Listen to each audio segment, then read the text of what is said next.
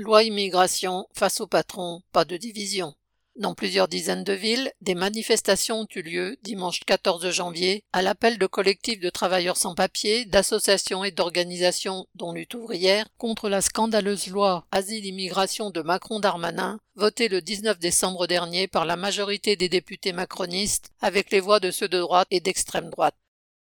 Plusieurs milliers de manifestants à Bordeaux, Lyon, Marseille, Strasbourg, etc., près de 8000 à Paris selon les chiffres de la police, ont fait entendre leur indignation ainsi que l'a déclaré la porte-parole d'un des collectifs Aide à domicile retraité, entre guillemets, nous sommes venus en France pour travailler, nous ne sommes pas des délinquants. Un autre ajoutait, entre guillemets, c'est une loi raciste, faite pour nous maintenir dans la précarité et nous criminaliser. Cette mobilisation n'est qu'un début. On pouvait lire sur une pancarte Nous travaillons et payons nos impôts depuis deux ans. Ma famille ne percevra plus les allocations familiales.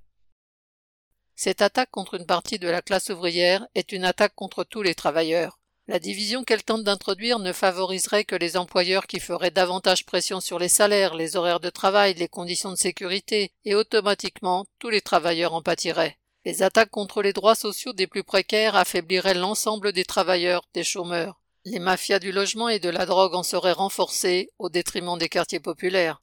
Au contraire, l'unité de la classe ouvrière est une force et la diversité des origines et des expériences est une richesse. Lutte ouvrière se joindra aux manifestations appelées le 21 janvier, dont celle à Paris à 15 heures. Viviane Lafont.